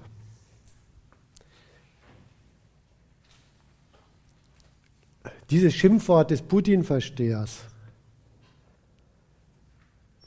zeigt eine Unart des Denkens in unserer Medienlandschaft. Die behauptet nämlich, wenn man geistig die Kalkulationen eines Gegenübers nachvollzieht, versteht, dann sei das eigentlich schon dasselbe wie Verständnis haben für sie im Sinne von billigen. Das ist nun wirklich nicht der Fall. Nachvollziehen tue ich die Kalkulation Russlands. Zum Billigen habe ich da gar keinen Grund. Aber die sehen es so. Das ist ein Beweis, ja, dieses Wort Putin-Versteher ist ein Beweis dafür, wie die zu Werke gehen. Die verlangen wirklich geistig, dass Nachvollzug einer Kalkulation Parteinahme ist. Und der, der parteilich verurteilt ist, bei dem darf man nicht mal mehr überhaupt auch bloß nachvollziehen, was er macht. Dazu bekennen sich da unsere freien schaffenden Medienkünstler, wenn sie dieses, dieses Sprachkunstwerk des Putin-Verstehers erfinden können zwischen Verstehen und Verstehen nicht unterscheiden, obwohl man das im Duden nachlesen kann.